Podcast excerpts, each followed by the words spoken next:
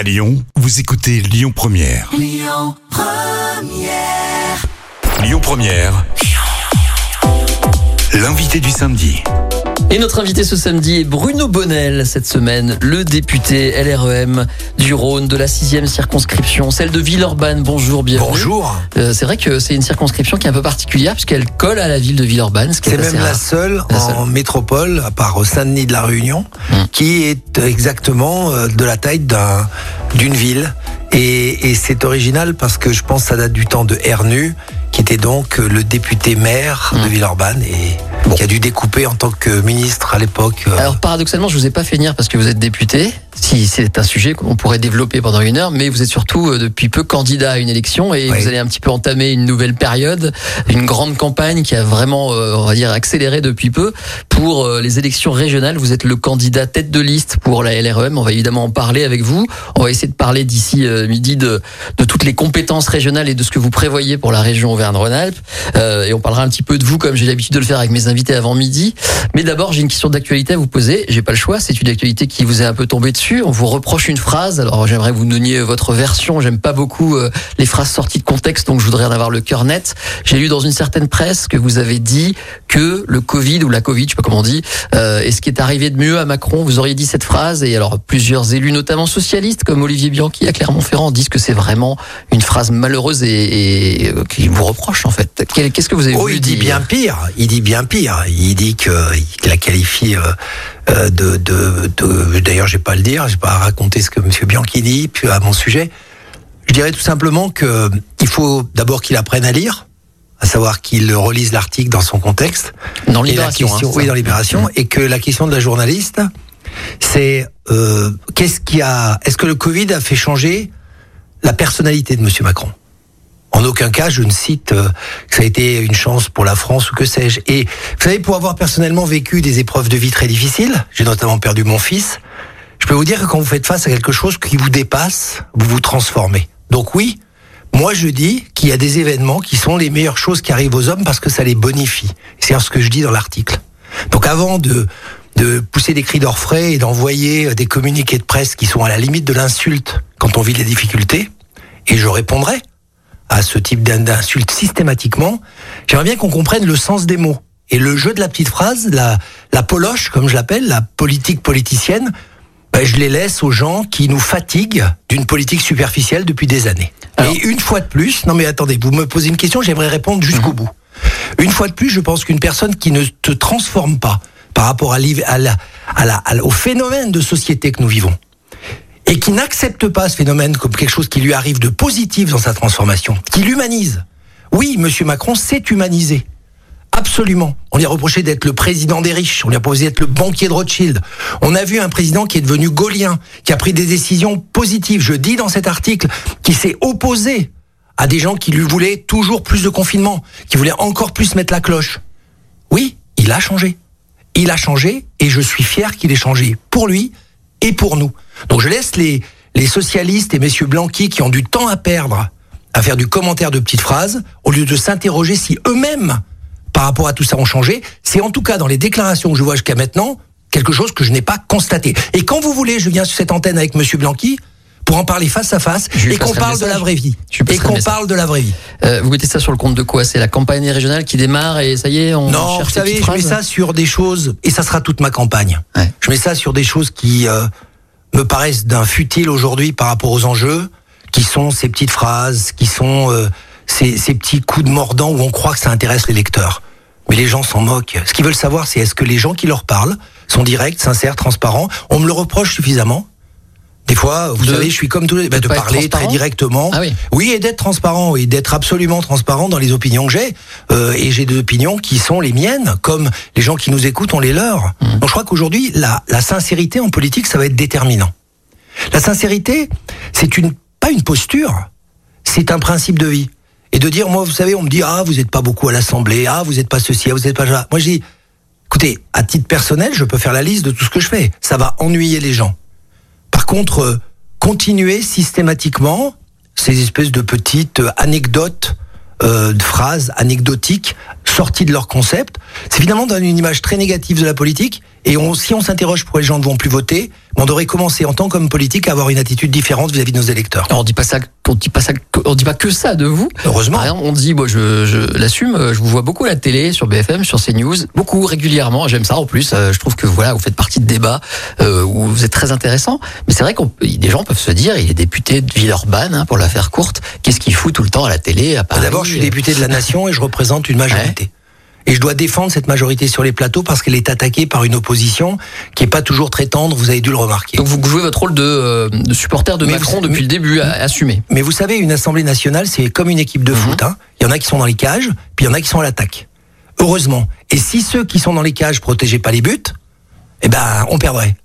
Là, aujourd'hui, on peut pas laisser les équipes de l'opposition systématiquement prendre les micros. C'est pour ça que je ne refuse jamais une interview, quelle que qu'elle soit. Je refuse jamais un débat. Et on vous en remercie. Et non, mais ça, ça veut dire tout simplement, non, mais c'est pas vis-à-vis de vous, c'est Ouais. par rapport à, à des attitudes un peu pédantes de certains politiques qui disent, ah ben non, non, mais cette chaîne, elle est orientée, alors je n'y vais pas. Moi, j'y vais. Moi, j'ai fait Monsieur Zemmour, et on s'est battu sur des sujets. Et je ne suis pas d'accord avec ses idées, il n'est pas d'accord avec les miennes, mais on a eu un débat. Et je pense que le rôle du politique, c'est le débat. Mais le débat démocratique, c'est pour ça que j'ai des lignes noires. Moi, quand, quand, quand, tant que c'est un débat d'idées, on l'a. Quand c'est un débat de valeurs, on ne l'a pas et on le combat férocement. Je voudrais revenir sur le fait que vous êtes le candidat tête de liste d'LREM. J'ai pas compris. Non, je suis le candidat tête de liste d'une maison commune qui Ouais. regroupe LREM et tous les membres de la majorité C'est pas présidentielle. votre nom qui circulait. Il y avait eu des sondages, notamment avec Célia de Laverne, si je me souviens bien. Euh, et puis je me suis dit, mais qu'est-ce qu'il va faire là? Il est déjà député. À la limite, il a beaucoup de coups à prendre. Euh, S'il gagne pas, euh, c'est pas vraiment un bon plan.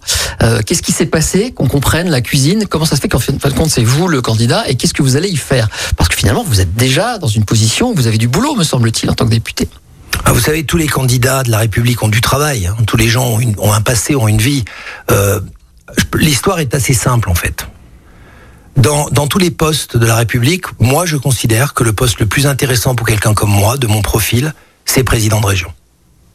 Mais jamais, mais jamais, je n'aurais envisagé être choisi comme candidat de la majorité présidentielle parce qu'il y avait des gens qui étaient autour de moi qui me paraissaient faire du sens, notamment Olivier Véran, qui est actuellement ministre de la Santé et des Solidarités Il est un élu de la région. hein. et qui est un élu de la région au conseil régional. Mm.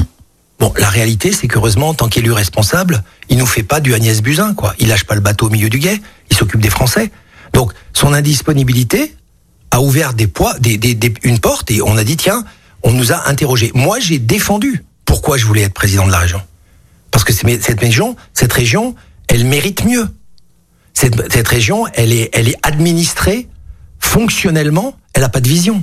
On va y venir, ouais. On va, on va y revenir. Mm. Non, mais je veux dire, j'ai défendu mon dossier auprès de différentes instances des partis, auprès du, de- du Premier ministre, auprès du Président de la République, et effectivement, on a conclu que j'avais suffisamment d'expérience maintenant de, du- du- de, de la politique, d'expérience bien évidemment de la gestion, pour pouvoir mener ce combat avec une légitimité. Donc moi, je suis très fier d'être candidat. Ça veut dire, j'ai bien compris, si vous gagnez, vous n'êtes plus député, vous laissez tomber. Ah mais vous savez, d'abord vous n'avez pas le choix. Quand vous gagnez la présidence de région ou quand vous êtes nommé vice-président d'une région, vous n'êtes plus député. Ça c'est comme ça, c'est la règle du non-cumul des mandats. Mais non seulement sans regret, mais si vous vous rappelez de mon histoire, j'ai dit le premier jour, même pendant ma campagne, que je ne ferai qu'un seul mandat. Donc de toute façon, l'année prochaine, je ne suis plus député.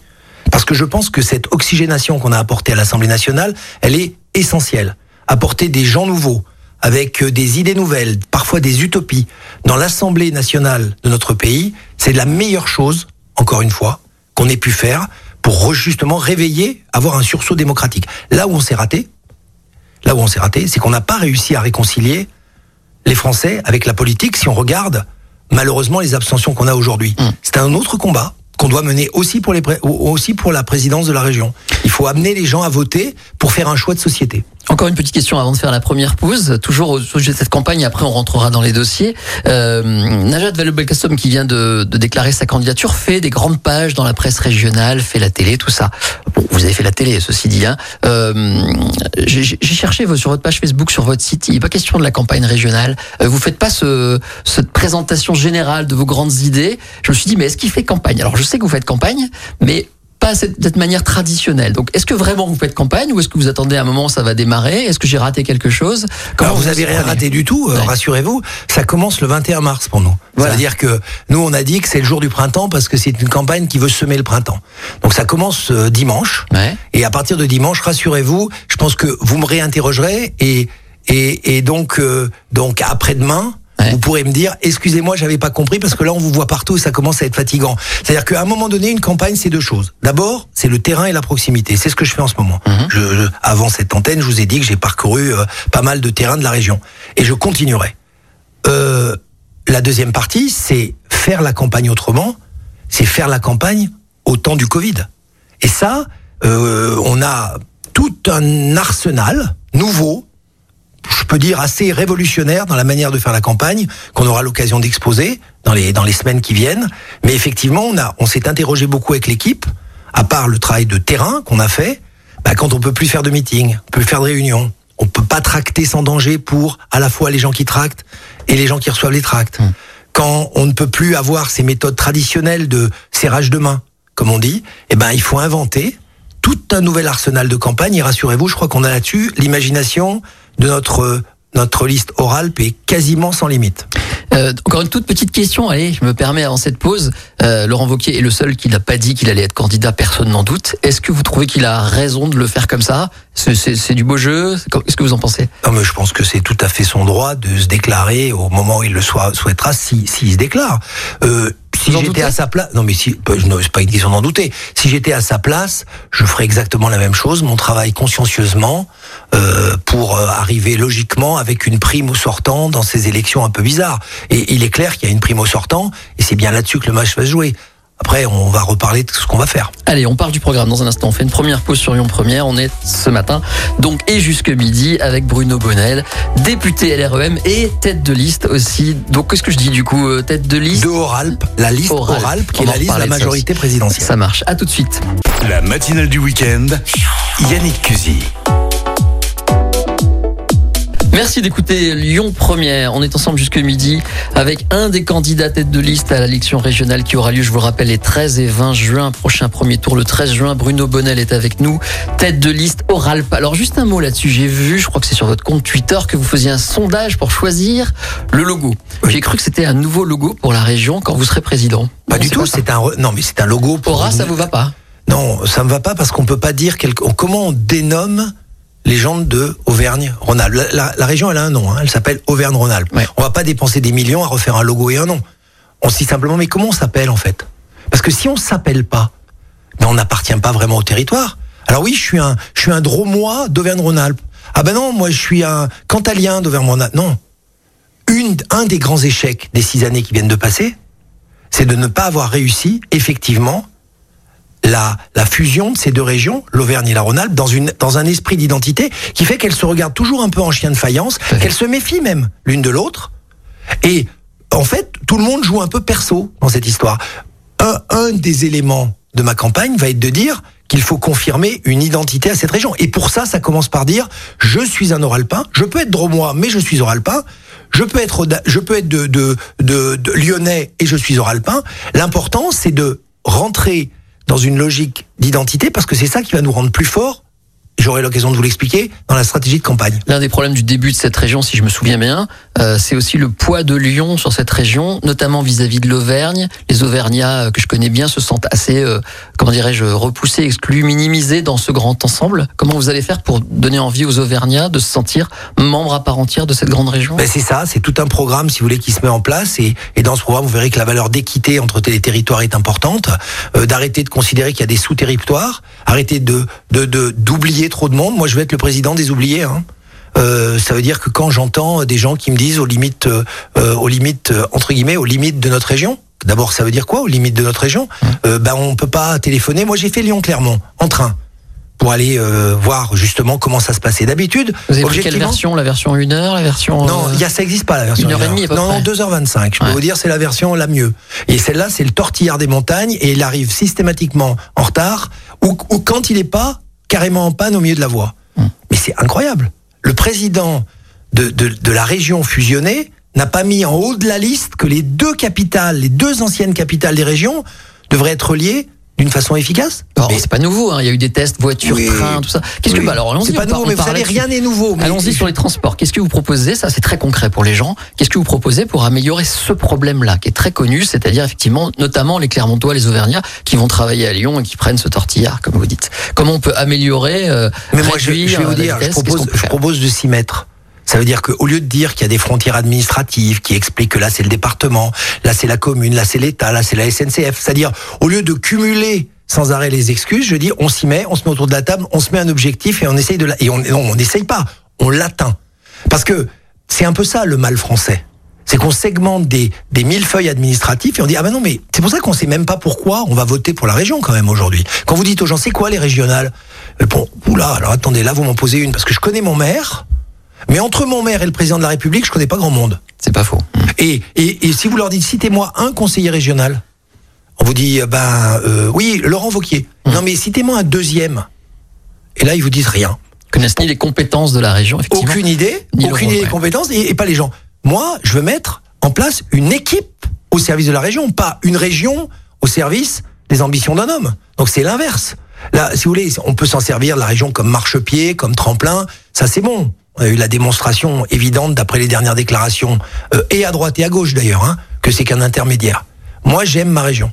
Et moi, je me dis, c'est complètement fou d'avoir un territoire qui génère la valeur ajoutée en comprise entre le Portugal et l'Autriche, c'est-à-dire la taille d'un petit pays européen. Et qu'on dit, ben non, c'est pas grave, ça me sert à mes ambitions à moi. Parce que moi, je, je... et alors bon, les problèmes pratiques. Mais alors je veux dire, dans les transports, il y en a quatre. ouais. Il Comment y a quatre priorités pour moi dans les transports. Ouais. Alors après, il y en a plein d'autres sur les lignes euh, secondaires et il faudra les regarder. Mais il y a, bah oui, le Lyon-Clermont en 2h25 alors que la voiture c'est 1h20. Bah, euh, les écolos euh, peuvent continuer à hurler. C'est logique. Il faut régler ce problème. On me dit toujours pas comment. Hein. Mais comment? Comment? oui, bah, Avec des non mais attendez, quand vous dites comment, Ouais. c'est mettre autour de la table toutes les gens qui sont concernés. La SNCF, les départements, euh, les, étudier pourquoi ça ne marche pas, pourquoi ce truc il fait le tour de la planète en passant par Rouen, par Vichy euh, et, et pour arriver à Clermont. Qu'on nous l'explique et de se dire à ce moment-là, c'est peut-être un plan sur 5 ans, c'est peut-être un plan sur 7 ans, mais on le met en place. On n'en renonce pas parce qu'il y a une échéance électorale ou alors qu'on décale et on dira c'est pour le suivant. On essaie de se déterminer. Le, le, le deuxième, c'est quand même le, le RER entre Lyon et Saint-Étienne. Mais ça, c'est le B à d'arriver à donner des logements à des gens qui en veulent. On peut, aujourd'hui, le prix de l'immobilier à, à Saint-Étienne, pour les primo-accédants, il est super intéressant. Ouais, très. Si on rajoute un RER entre Lyon et Saint-Étienne, on va avoir trois effets qui se coulent. Un, on va redonner à la ville de Saint-Étienne de l'énergie dont elle a besoin, des, des, des jeunes couples, de, ça va pouvoir bouger. Deux, bah, il y a des primo-accédants qui vont pouvoir avoir leur propre logement. Et ça, c'est important parce qu'aujourd'hui, dans certains quartiers de Lyon, ou même dans la plupart, c'est quasiment impossible pour des jeunes couples. Et puis, trois, on va créer une, une vraie dynamique entre ces deux villes qui sont complémentaires. Le, le, le, le talent du design à Saint-Étienne, le talent manufacturier à Lyon, euh, la recherche fondamentale à Lyon, une certaine forme de recherche appliquée euh, dans, la mécanique à Saint-Étienne. Donc là, je crois que il il faut créer ce pont. Et là, le rôle d'une région, c'est de donner le cadre. Après, il faut, il faut compter sur les énergies locales pour qu'elles démarrent. Troisième sujet. Alors j'allais venir dans les transports, il y a quand même un problème très important que Vauquier n'a pas réussi à résoudre, c'est l'histoire de la, la ligne Clermont-Paris qui vraiment fait hurler les Auvergnats puisqu'on est sur ce sujet euh, qui est très très longue avec des vieux trains et qui vont dans une gare que les Auvergnats n'aiment pas. Euh, il a obtenu aucun résultat sur ces sujets-là, c'est toujours aussi long, c'est toujours des trains plus ou moins récents. Comment vous arrivez à convaincre la SNCF de remettre une ligne sérieuse qui va dans une grosse gare comme Bercy bah Mais, mais vous savez, aujourd'hui, euh, je constate juste comme vous que ça n'a pas été fait. Ouais. Ben, Vous me demandez aujourd'hui, je suis pas président de région, j'ai pas le dossier. Moi, je sais, je suis un homme un peu pratique. Il faut qu'on ouvre les dossiers, qu'on comprenne et, et que et qu'on prenne pas non comme une réponse, comme disent les Anglais. Hein. C'est pas euh, de dire ah bah non, c'est pas possible. Non, il faut regarder et trouver les moyens. Et après, c'est une question. On revient au problème de budget. Et si vous voulez, je peux vous expliquer comment j'envisage le budget, mais j'y reviendrai dans, dans, dans quelques minutes. Pour, je voudrais quand même vous parler de la fin des transports prioritaires. Ouais. Le troisième euh, transport mythique prioritaire, c'est quand même le dégagement sur l'ouest lyonnais, avec ce fameux euh, REM, RER à la lyonnaise, enfin vous l'appelez comme vous voulez. Bon, ben, la région doit, doit, être, doit être, mais vraiment, euh, doit pousser pour que ça existe, avec toutes les autres territoires, mais on doit pousser pour que ça existe. Parce que euh, l'abandon d'autres formes de transport, notamment le, le bouclage, euh, le bouclage par la route, euh, va, va- engorge ce territoire. Il faut absolument trouver une solution. Et enfin, le dernier, bah, c'est Lyon-Turin. Le Lyon-Turin parce que le hub européen que représente notre région, il n'est pas complet sur le sud si on n'a pas le Lyon-Turin. Donc vous êtes pour le Lyon-Turin? Mais évidemment, je suis pour le Pour Lyon-Turin. le coup, ça vous fait un point commun avec Laurent Wauquiez. là. Oui, oui. Non, mais vous savez, on est quand même nombreux à être pour le Lyon-Turin. Ouais. Il y a juste, je crois, les, les, les, les gens d'Europe, Eurocologie Les Verts. D'ailleurs, ça serait intéressant de voir au deuxième tour, quand ils s'allieront avec euh, le PS, euh, on verra comment ils résoudront la simple question que vous leur poserez pour ou contre le Lyon-Turin. Bon, on a fait un bon petit chapitre euh, transport. On va quand même passer par euh, l'économie parce que c'est une des, comment dirais-je, des compétences principales de la région. Euh, il y a eu un plan de relance. Vous en parlez d'ailleurs beaucoup sur vos réseaux sociaux euh, de ce plan de relance avec à la clé euh, 13 millions et demi, plein d'emplois créés, etc. Est-ce que ça suffira? Qu'est-ce que vous pensez faire pour redonner? Alors, Najat Vallaud-Belkacem, par exemple, aborde ce sujet dans cette fameuse grande interview et elle dit je veux redonner un dynamisme à l'économie de la région. Mais Et elle a toutes dit. les compétences pour le faire. Mais euh, 13 milliards et demi, C'est pas ironique rien. ça C'est ironique Non, non, c'est, je vous dis, elle a toutes les compétences. Si elle pense qu'elle les a, c'est formidable. Mais qu'est-ce qu'on peut Euh, faire sérieusement vous pour savez- que, l'économie redémarre Parce que là, on est dans un marasme pas possible. 13,5 milliards pour notre territoire, c'est pas anecdotique. 10 millions hein. d'ailleurs, c'est milliards, pardon. Hein, c'est pas anecdotique. Il faut déjà commencer par là. Je rappelle que le budget total de la région, c'est 5 milliards et le budget d'investissement, c'est 1 milliard par an. Donc quand on dit on met 13,5 milliards, quand l'État les met, effectivement, il faut reconnaître et tirer un coup de chapeau à la détermination à relancer la France. La deuxième chose... Donc bravo Vauquier, puisqu'il dit qu'il les a bien négociés avec le Oui, oui, oui, bravo Vauquier, si vous voulez, c'est pas la question. Vous savez, moi, je, je- vous me verrez jamais attaquer frontalement. Euh, Je je fais pas une campagne contre des personnes. Je fais une campagne pour un projet. Et euh, et je vous disais en début d'émission que la petite phrase c'est pas mon truc, donc je vais pas jouer la petite phrase en disant ça. Je dis simplement, il y a deux manières d'administrer une région. Il y a- en ce moment, je l'ai dit et je vous le répète à l'antenne, pas grand chose à dire sur la, la gestion actuelle.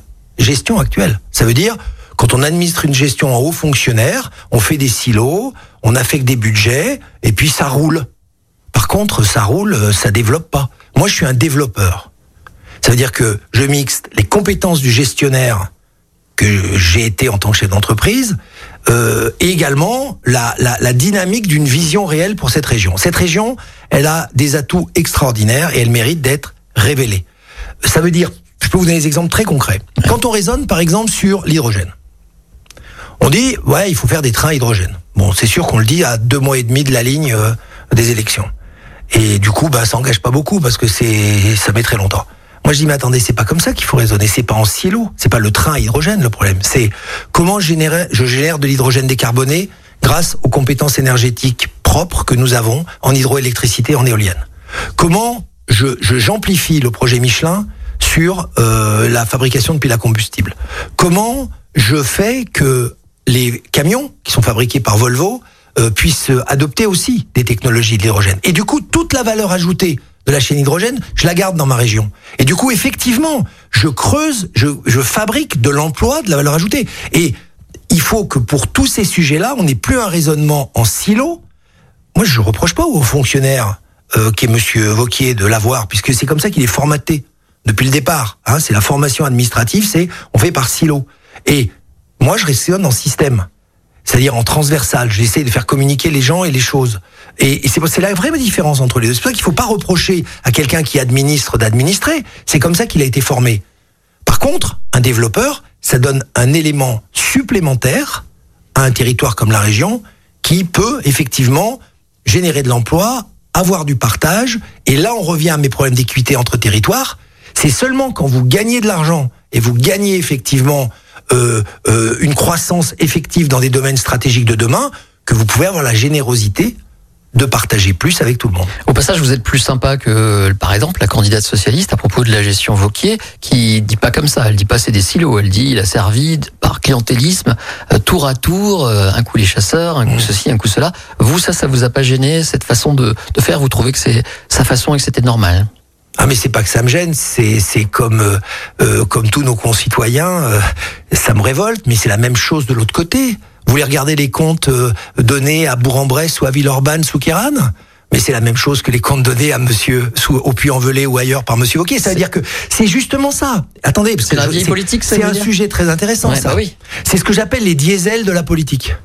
Les mecs, ils font toujours la même Après l'hydrogène, ça tombe bien. ouais. Non, non, mais ils font toujours la même politique, qu'ils soient à droite ou qu'ils soient à gauche. Ils privilégient leur bastion. Ils croient qu'il faut, il faut, il faut diviser pour régner. Et puis, bah, ils tournent. Non, la nouvelle politique, elle est hybride.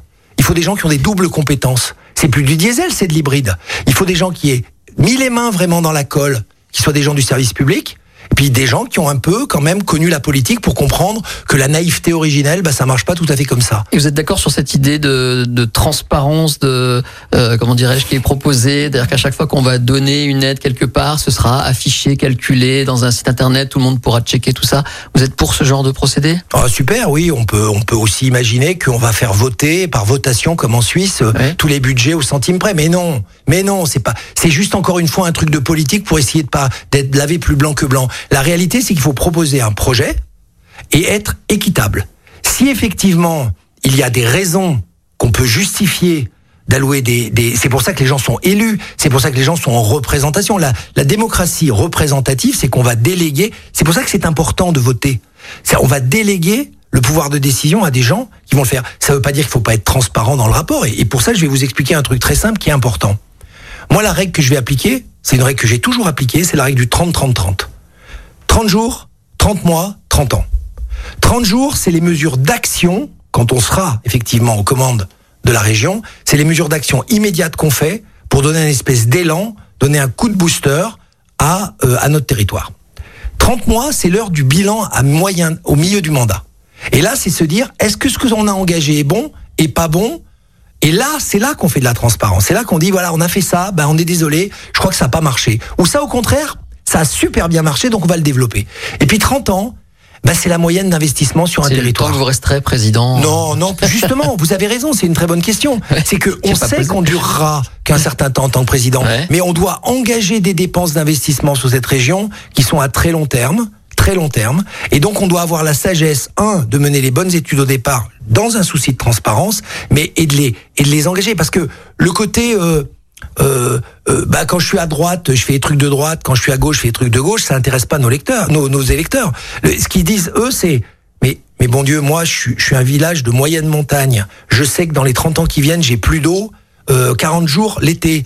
Est-ce que vous allez me le faire mon mon bassin collinaire? Est-ce que vous allez me le faire mon bassin d'altitude que pendant comme ça pendant l'hiver je me réserve pour l'été? Ou vous allez pas me le faire?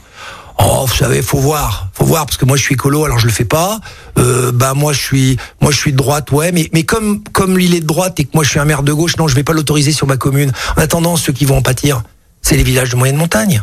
Et et, ça, et cette série-là, je peux vous la faire sur un grand nombre de choses qui sont juste pensées à court terme pour des objectifs politiciens et pas pensées pour le bien public. Ça c'est dit. Dans un instant, après la pause, on essaiera de faire un peu plus de domaines parce qu'on a les lycées, la sécurité, des choses à se dire. On va essayer, hein, puisqu'il nous Bah, reste un petit plaisir. quart d'heure. On se retrouve juste après cette nouvelle pause. À tout de suite avec Bruno Bonnel, candidat, donc tête de liste pour les Oralpins euh, à l'élection régionale le 13 juin. À tout de suite.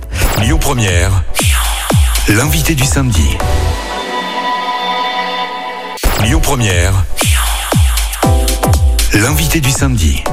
Vous écoutez Lyon Première, notre invité ce samedi euh, va nous permettre euh, de parler de cette élection régionale le 13 juin puisqu'il développe un peu son programme qui va vraiment être donc si j'ai bien compris Bruno Bonnel dévoilé demain dimanche, c'est ça vous faites quoi non, il sera pas. Il peut dévoiler. On lance la campagne demain, Voilà. Comment le jour du printemps, euh, par un certain nombre de de de de, de surprises que je conserve, mais notamment branchez-vous sur oral.fr et vous en verrez un certain Eh nombre. ben je le ferai. On va surtout montrer les offs de la campagne qui intéresseront les gens, c'est-à-dire tout ce qu'on fait en préparation, euh, notre campus de campagne, comme nous l'appelons, c'est-à-dire euh, là où on travaille la campagne, faire des propositions, là où il y a ce co-construit le programme avec nos partenaires. Alors comme on a du mal à tout faire rentrer parce que vous faites pas court, je vais poser tout de suite cette question que je veux pas oublier. Vous avez dit sur un autre média il y a très peu de temps là, il y aura la même liste premier, deuxième tour. Oui. Vous vous interdisez de faire des alliances. Oui. Premier- même original, liste hein. première et deuxième tour. Non, il n'y a rien d'original. C'est encore une fois la franchise d'une liste. On mène le combat jusqu'au bout ensemble. On change pas de parcours. Donc soit les gens sont d'accord avec nous, ils nous rejoignent, soit ils sont pas d'accord et, et- et c'est les électeurs qui le décideront. Mais on peut pas faire une démocratie de circonstances et des alliances de raccommodage. Moi, ce que j'entends, c'est que bah oui, peut-être qu'il va y avoir des alliances ceci, peut-être qu'il va y avoir cela. Moi, je dis non, il le peut-être n'existe pas. On a besoin dans la situation d'angoisse qu'ont les électeurs aujourd'hui par rapport au futur, on a besoin de leur donner un contrat clair. Et la sincérité, la sincérité impose de dire premier, deuxième tour, même liste. Après, euh, on verra bien euh, ce qui se passera à l'issue C'est risqué élections. non? Parce que s'interdire des alliances c'est s'interdire des possibilités non? Ben, attendez, euh, c'est encore une fois, je suis pas là pour faire. euh, On peut s'entendre finalement avec des gens de Mais j'ai pas dit qu'on pouvait pas s'entendre. J'ai pas dit qu'on pouvait pas s'entendre. J'ai pas dit qu'en tant que président de région, j'accepterais pas de donner des postes de vice-président à des gens qui ont les mêmes valeurs que nous et qui ont envie de travailler ensemble au bien de la région. Mm. Je dis simplement là, on se présente sur un projet. Moi, j'attends les projets de mes concurrents. Le mien, il va être assez clair. hein. Il est basé sur trois éléments. Si vous voulez, je peux, peux vous dire très rapidement. Euh, un, le civisme. Le civisme, ça veut dire que euh, nous avons la responsabilité des ados dans les lycées en tant que président de région. Euh, euh, la technique de mettre un portique à l'entrée, ça en fait des Alors, prisons et ça angoisse. Bah. Mais ça, c'est carrément une mesure euh, complètement euh, euh, démagogique par rapport au fondamental qui s'occupait sur les causes. Bah, moi, je vais proposer à la place que, et je le mettrai dans mon programme, 100% des élèves de 16 ans dans les lycées feront le service national universel dès 2023. 100%. Parce que c'est là qu'on creuse les valeurs, c'est là qu'on on apprend le respect, c'est là qu'on apprend d'autres choses. Et du coup, au lieu de mettre une porte de prison dans les, dans les, dans les lycées, on, on suit cet adage qui est le mien profondément. Un lycée, ça peut faire de bons élèves, ça doit faire de bonnes personnes. Donc ce travail sur la connaissance, je laisse aux professeurs. Par contre, le travail sur l'éducation à la vie, le respect, l'éducation à la prise de conscience qu'on est, qui à ce moment critique de la vie qu'est l'adolescence, la région doit donner tous les moyens possibles, humains ou financiers, pour qu'on arrive au bout. Et là, je pense que le service national universel qu'on va adapter, on va discuter avec des pédagogues, on va discuter avec des gens, mais ce service national universel, pour les garçons comme pour les filles à 16 ans, ça doit être quelque chose de singulier dans notre région pour former, encore une fois, des bonnes personnes. Alors je vous suis donc du coup les deux autres piliers, c'est quoi? Alors l'autre pilier, c'est la jeunesse et la formation. Je veux qu'on devienne la, la région la, la plus apprenante d'Europe. C'est-à-dire qu'aujourd'hui, nous avons des, des milliers d'écoles, il faut les recenser et il faut les mailler pour qu'on puisse devenir ce centre un peu de comme à la Renaissance. On disait euh, quand on voulait se former, on allait dans certaines places qui étaient les places de formation. Il y en avait en Italie, il y en avait aussi quelques-unes en France. Et bien là, c'est pareil. On doit pouvoir devenir, euh, grâce au talent de tout ce que nous avons en, en école et en attirer d'autres, on doit devenir cette place un peu singulière en Europe qui est la place euh, apprenante de l'Europe. Et enfin, bah, la notion de croissance est, est- doit être absolument déterminante et, et donc aider les entreprises tant à exporter que à venir sur notre pays. Et du coup, je, je voudrais vous, vous dire sur le fronton républicain euh, régional que ce que je voudrais voir, c'est prospérité, parce que sans prospérité, on ne peut pas être généreux, on ne peut pas redistribuer. Le deuxième, c'est équité. Et la troisième, c'est fraternité. Et c'est le dernier point que je voulais vous dire. Notamment, cette fraternité, il y a cette notion que on ne donne pas un poisson à quelqu'un pour qu'il mange un jour, mais on lui donne, on l'apprend à pêcher pour qu'il pêche toute sa vie. Donc, on doit être dans la pérennité. On doit être dans la pérennité du soutien. Et donc, c'est pas simplement de la charité. C'est pas juste une solidarité. C'est une fraternité. C'est on considère l'autre comme égal. Et dans cette fraternité, il y a une mesure très concrète que je voudrais annoncer à votre antenne. C'est que plaisir. les femmes, les femmes euh, qui s'occupent, les auxiliaires de vie sociale, qui s'occupent de nos anciens pour qu'ils restent à la maison, qui évitent qu'ils aillent dans des EHPAD, qui évitent qu'ils fassent des glissements dans des endroits euh, un peu mortifères, euh, comme euh, je sais pas une chambre d'hôpital. Euh, eh bien, ces femmes-là aujourd'hui, elles gagnent 700 euros par mois et elles font des boulots incroyables, psychologiques et des boulots d'assistance et de l'hygiène. Donc, elles donnent de la dignité à ces gens. Vous voulez Eh leur- bien, la augmenter région, leur, la euh, région s'engage. Alors que c'est, alors que c'est des prérogatives du département. Ouais, tout à fait. Ma région s'engagera à compenser ces femmes pour qu'elles aient le SMIC. Et elle s'engagera non seulement à ça, mais également à les former pour qu'elles puissent avoir une carrière. Parce que dans ces métiers, et il y en a deux autres de métiers dont je voudrais vous parler, les AESH, les gens qui accompagnent les élèves en situation de Handicap. handicap, sont dans la même situation de précarité. La région doit les tenir. Et ce dont on ne parle jamais, les accompagnateurs périscolaires, c'est les éducateurs qui s'occupent de nos enfants après euh, l'école, qui sont justement dans l'idée du respect et du civisme dont je vous parlais tout à l'heure, eh bien ça sera le même tarif. Tous ces gens-là doivent gagner au minimum le SMIC, tous ces gens-là doivent avoir une formation, et la région s'y engagera parce que c'est déterminant pour l'avenir. On a fait un peu de social, c'est bien parce qu'il faut qu'on essaye de Non, mais c'est pas balayer. bien le social, c'est essentiel. Eh ben, En tout cas, c'est bien pour l'émission Oui. parce que j'essaie de, de tout balayer dans les 10 minutes qui nous restent. Euh, vous parlez pas de sécurité, dis donc. Alors que j'ai l'impression que celui dont vous avez un peu parlé, Laurent Wauquiez, depuis le début de cette émission, va a vraiment envie de remettre cette campagne sur ce thème euh, qu'il aime beaucoup. Ah bah oui, c'est sûr. C'est sûr Alors, est-ce que vous vous, voulez- vous pensez comme lui qu'on manque de caméras de vidéosurveillance, par exemple? Est-ce Non, que non, une mais ça, justement, vous savez, un sujet complexe où je vais pas il vous pas le seul à le répondre. penser, ceci dit. Hein, les- il a souvent le soutien de beaucoup, beaucoup de gens qui Oui, pensent oui, que les bien sûr, caméras de vidéosurveillance, c'est très efficace. Bien sûr, moi aussi, hein, j'étais le premier à le faire et c'était Grégory Doucet, qui était à votre place il n'y a pas si longtemps, m'a dit c'est prouvé, on a pu démontrer que ça ne change rien, les caméras. de Oh, c'est sur la sécurité euh, dans les villes de Lyon. Je pense que euh, occupons-nous de la rue de l'Arrêt. En ce qui concerne Monsieur Grégory Doucet, je vais pas vous faire mon politicien de base. Je veux juste dire que c'est encore du mot. Euh, euh, bien sûr que je suis d'accord de mettre des caméras de surveillance. Bien sûr, mais, mais surtout je suis d'accord pour mettre des gens qui regardent des écrans derrière les caméras Hein, parce que ça, on oublie un peu cette partie. On en met. Vous voyez, dans ma ville, la ville urbaine, pendant pendant des années, il y avait des caméras de surveillance. Il y avait personne pour regarder les écrans. Donc ça cherche rien. Mais c'est pas ça le discours. Le discours, c'est qu'on peut essayer de réparer la sécurité a posteriori comme on a effectivement une situation dégradée au niveau du civisme, on a des problèmes énormes. On a des problèmes de, de, de, on l'a vu, des banlieues euh, qui, qui, qui, qui, qui se mettent euh, à se battre, des gamins qui reçoivent des coups de couteau, etc. euh, Des problèmes de vraie violence, la drogue, etc.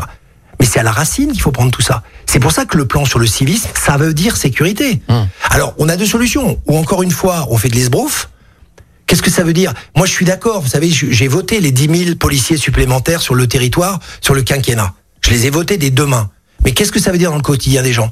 Que dans leur commune, il va y avoir deux policiers de plus, trois policiers de plus. Ça va résoudre vraiment la sécurité, malgré le boulot incroyable de ces gens, parce que franchement, ils bossent. Hein. Moi, j'ai été visiter plusieurs centres, plusieurs commissariats. Je peux vous dire qu'ils bossent. C'est du ressort de l'État en tout cas, ou voire de la ville, voyez, mais la est, région. Vous tombez dans euh, le piège. Vous tombez dans le piège. C'est une frontière administrative. Non, mais c'est une frontière administrative, donc ce n'est plus mon problème. Le rôle de la région, c'est pas simplement. C'est pas moi qui ai décidé des, des Non, mais différentes attendez, attributions. Je, des- je dis que vous tombez dans le piège, ça veut dire que le rôle de la région ne se limite pas à acheter du matériel en disant ah mais le fonctionnement c'est l'État hein. Ah non, le fonctionnement c'est la commune. Donc moi j'ai acheté le matériel, je peux dormir sur mes deux oreilles. J'ai fait mon job. Mhm. Le rôle de la région, c'est d'être impliqué autant que les gens qui sont sur le terrain, autant que les communes, autant que les maires, autant que les conseillers pa- départementaux dans le quotidien de ces gens-là. Donc il faut sur la sécurité ne pas juste chercher à, à résoudre des problèmes ponctuels, il faut aller à la racine. La racine, c'est bien le civisme. C'est bien de remettre l'église au milieu du village, c'est-à-dire de faire des bonnes personnes.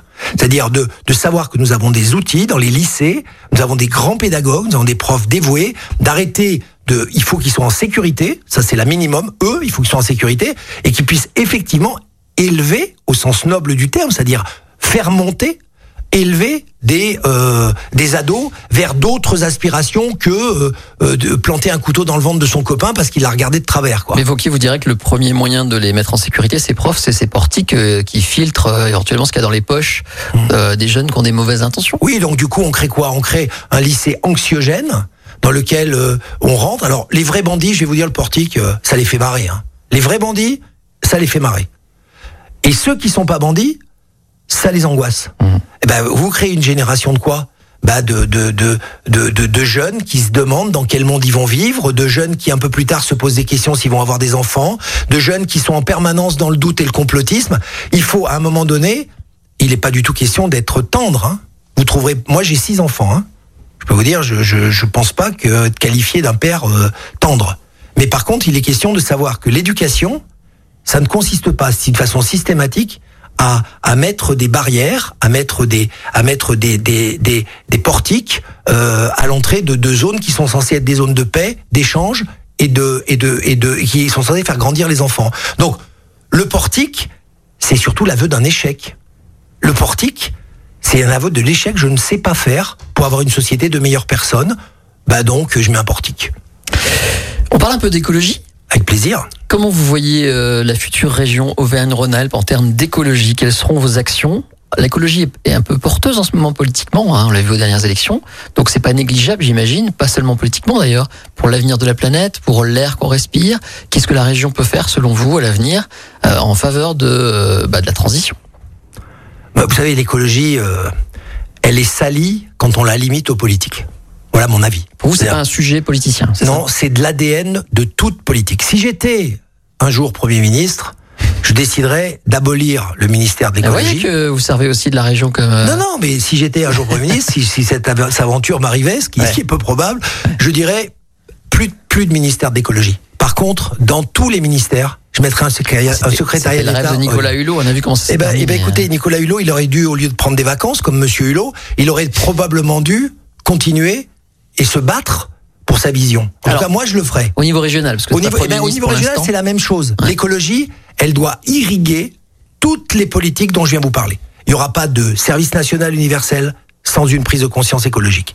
Il n'y aura pas d'investissement dans les transports sans une réflexion sur l'écologie. Il n'y aura pas un réveil de la moyenne montagne sans une réflexion profonde sur les impacts écologiques. Il n'y aura pas de développement de territoire, d'agriculture, etc., etc., de villes. C'est-à-dire que l'idée, c'est de dire, mais, mais ça fait partie de notre ADN politique à tous. Il n'y a pas d'exclusivité, de monopole de l'écologie.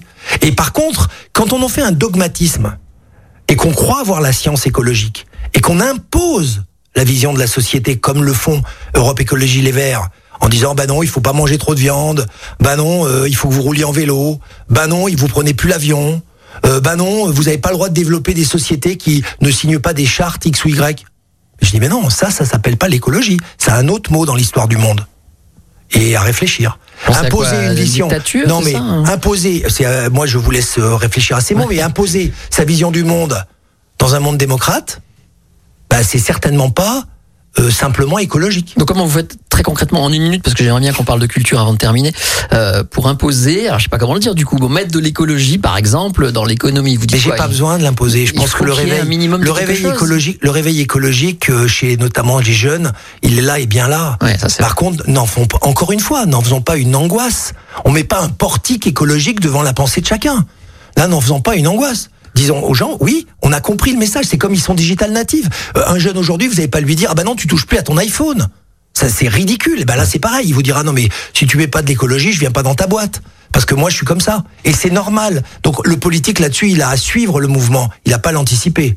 deux minutes sur malheureusement sur la culture c'est trop court euh, Oui. qu'est-ce que vous faites? Alors encore une fois euh, la, la candidate socialiste dit on était la première région en termes de culture à l'époque de Rhône-Alpes aujourd'hui il n'y a plus rien est-ce que vous vous avez une idée précise de ce que vous voulez faire du monde de la culture? Comment l'aider le je sais pas Bah, le monde de la faire? culture, très simplement, euh, il, il est, il est absolument essentiel dans la construction d'une identité euh, euh, de notre territoire. On a des, des formidables euh, euh, je veux dire, structures culturelles aujourd'hui qu'il faut encore une fois mailler. Le mot maillage est vachement important. Et donc de se dire euh, comment on, on, on crée cette espèce de dynamique culturelle qui fait partie d'ailleurs hein, de la de la de la formation de ce que je vous parlais tout à l'heure sur la, la première région apprenante d'Europe. Euh, comment on crée cette, cette, cette, cette dynamique? Eh Bien, c'est par euh, le dialogue, lui tendre la main, pas simplement lui balancer des subsides en disant ben comment vous allez rendre ce qu'on peut vous donner? C'est pas un échange économique. C'est un échange psychologique. C'est qu'il faut arriver à faire comprendre que que, que chacun, c'est pas par hasard qu'ils sont sur notre territoire. Ils sont pas venus là parce qu'ils touchaient un plus gros chèque que sur le territoire d'à côté. Ils doivent rentrer et s'ancrer dans le territoire. Maintenant, le plus grande liberté possible à la culture. On n'en discute même pas. Moi, j'aime autant euh, le rap euh, euh, que je vais aimer euh, l'opéra. Quand je vois qu'on supprime, oui, Ouais. en plus c'est vrai. Mais quand je vois qu'on supprime 500 000 balles à l'opéra avec le rayonnement qu'ils ont, sous prétexte qu'ils sont snobs, alors que le billet vaut 5 euros, 5 euros, c'est-à-dire moins cher que le moindre concert que vous faites euh, de rock. Et on dit bah non, d'un coup, de, ouais, bah, débrouillez-vous pour trouver le budget. Mais moi, je comprends le désarroi. La culture, elle est maltraitée. Encore une fois, elle est oubliée. c'est pour redistribuer cet argent à d'autres formes de culture Euh, c'est ce qu'on nous explique Oui, bien sûr. Alors donc, il y a donc déjà, encore une fois, c'est un modèle de société. Il y a une bonne culture et une mauvaise culture. le budget de l'opéra c'est plusieurs dizaines de millions d'euros 500 000 euros c'est pas tant que ça finalement Oui, bien sûr, vous avez raison. Allez en parler. Vous savez ce que ça veut dire 500 000 euros? Un. C'est une création de Ouais, moins. une oui, mais ça veut dire que tous les gens qui travaillent, tous les intermittents du spectacle, tous les gens qui s'entraînent le jour et la nuit, notamment en ce moment, pour arriver à, à maintenir leur voix ou maintenir leur talent, bah eux, c'est pas de chance, ça sera un de moins. Mais allez dire ça chez Renault, dites 15 mois, s'il y a un mois de travail en moins pour tout le monde, et vous allez avoir les gens dans la rue. Et c'est Donc, normal pour, que... vous, pensais que c'est un choix idéologique vraiment hein. Ah mais c'est complètement un choix idéologique, il n'y a même pas de débat. C'est un choix où on dit, soi-disant on dit c'est une culture de l'élite, l'opéra, contre une autre culture plus populaire. Mais moi je suis pas d'accord. La culture c'est pas populaire, c'est essentiel. Ça fait partie de l'humanité. Et donc si on respecte l'humanité, on la respecte sous toutes ses formes et donc sous toutes ses cultures. On va conclure? Bien sûr. Euh, je voulais vous demander, parce que je reparle encore une fois d'elle une dernière fois, mais Najat Vallaud-Belkacem a appelé sa campagne l'alternative. Mmh. Euh, mais à Vauquier, donc vous n'existez pas pour elle. Est-ce que vous, vous avez un nom pour votre campagne, à part Bah. euh, Ah bah à part ça, si vous voulez, si vous trouvez que c'est négligeable, moi je trouve pas. Moi c'est- le plus beau nom de liste que j'ai jamais fait. Ça veut dire c'est le nom. euh, c'est la région drapeau. En Marche, par exemple, je sais non pas. mais ça justement, ça n'est pas la région en marche. Mm. C'est c'est c'est le rassemblement, c'est le rassemblement de forces autour de cette idée d'une région qui a une identité, qui a une force, qui a des talents, autour de ce triptyque dont je vous ai parlé, prospérité, équité, fraternité, autour de cette idée qu'on peut vivre ensemble sur lequel il y a plein de choses à faire, autour de cette idée qu'on ne rentre plus dans les batailles politiciennes. Donc j'ai envie de vous dire, s'ils veulent organiser le match tous les deux, bah, on va les laisser faire. Et puis en attendant, on verra quel est le vrai match. Est-ce que le vrai match, c'est la poloche de d'habitude, ou un coup c'est à droite, un coup c'est à gauche? Et en parlant d'alternance, on peut aussi parler d'intermittence, hein, puisque euh, la personne dont vous parlez, elle ne revient en région euh, que Madame pour des élections, hein, ouais. que pour des élections. Euh, mais moi, je pense que les gens en ont marre de ça. Ce qu'ils veulent, c'est une personne qui leur parle directement, parfois, parfois avec un peu de brusquerie, comme vous l'avez dit, mais qui a au moins le mérite d'être sincère, d'être direct, d'avoir l'expérience du terrain, et qui dira, euh, et vous savez quoi? On va la penser à long terme, cette région, parce qu'elle mérite beaucoup mieux. Et en fait, vous verrez que ce mérite mieux se déclinera beaucoup pendant toute notre campagne. Et ben voilà, la campagne des régionales est vraiment lancée. C'était euh, Bruno Bonnel, candidat donc pour cette campagne des régionales. Merci d'être passé par Lyon Première. Merci à vous. Je voulais vous brancher un peu sur le couscous parce que je sais que vous adorez ça. J'adore le couscous. On en parlera une autre fois. Vive le couscous. On fera une autre interview. Mais bon, quand vous serez le président. couscous au alpin, le couscous au alpin, ça va pas le faire. Oui, hein, ça parce va que- pas Merci à vous et euh, vous revenez quand vous voulez sur Lyon Première dans un instant. Les infos. Musique, info, culture, interview, c'est la matinale du week-end avec Yannick Cusy sur Lyon Première. Écoutez votre radio Lyon Première en direct sur l'application Lyon Première, lyonpremière.fr et bien sûr à Lyon sur 90.2 FM et en DAB+. Lyon Première